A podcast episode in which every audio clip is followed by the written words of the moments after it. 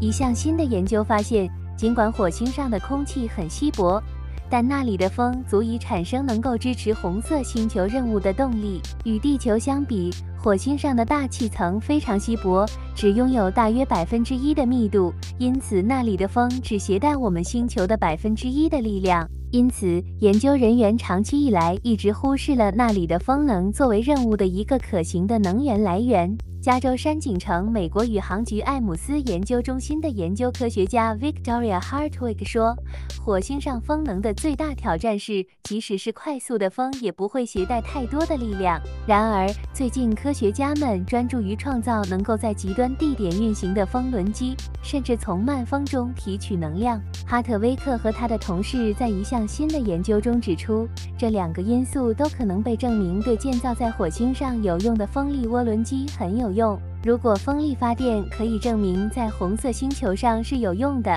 它可能会发挥其他形式的电力所没有的重要作用。例如，来自太阳能的能量在一天中和四季中以及在不同的纬度上是不同的，而且沙尘暴会阻止它的工作。虽然核电可以提供持续的能源，但它也有风险，如将放射性物质放在人类居住地附近和长期的废物处理。在风力资源分析师克拉拉·圣马丁描述了用于发现地球上风力涡轮机的主要区域的最先进的建模技术之后，哈特威克和他的同事们想看看，如果他们将类似的方法应用于火星气候的全球模型会发生什么。研究人员发现，他们可以全面评估整个表面和整个火星年度的风力发电潜力。哈特威克说，哈特威克及其同事计算了四种不同的风力涡轮机在火星上可能产生的电量，其中包括商业规模的机器，如三百千瓦的 i n e r c a m i 三。它拥有一个一百英尺、直径三十三米的转子，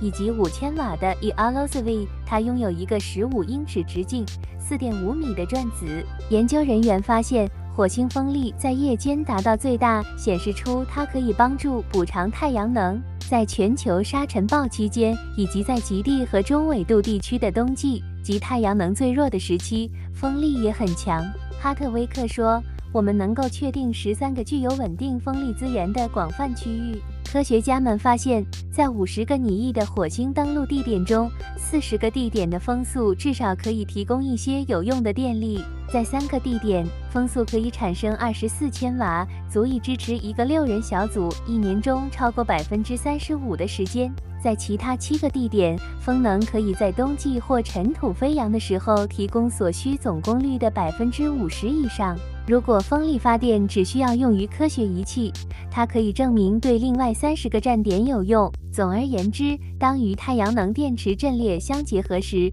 火星上的风力涡轮机可以增加电力超过估计任务要求的时间，从单独的太阳能电池阵列的大约百分之四十增加到超过百分之六十到九十。当在火星表面的广泛部分使用风能时，哈特威克说，这意味着。如果可以利用风力涡轮机，一些以前可能由于能源限制而被忽视的真正具有科学意义的区域，可能会被人类任务所利用。科学家们鼓励未来的研究，以调查可能在火星条件下有效运行的风力涡轮机，并从火星风中提取更多的能量。哈特威克说：“我们真的希望许多团体能把这项研究作为他们自己工作的一个起点。”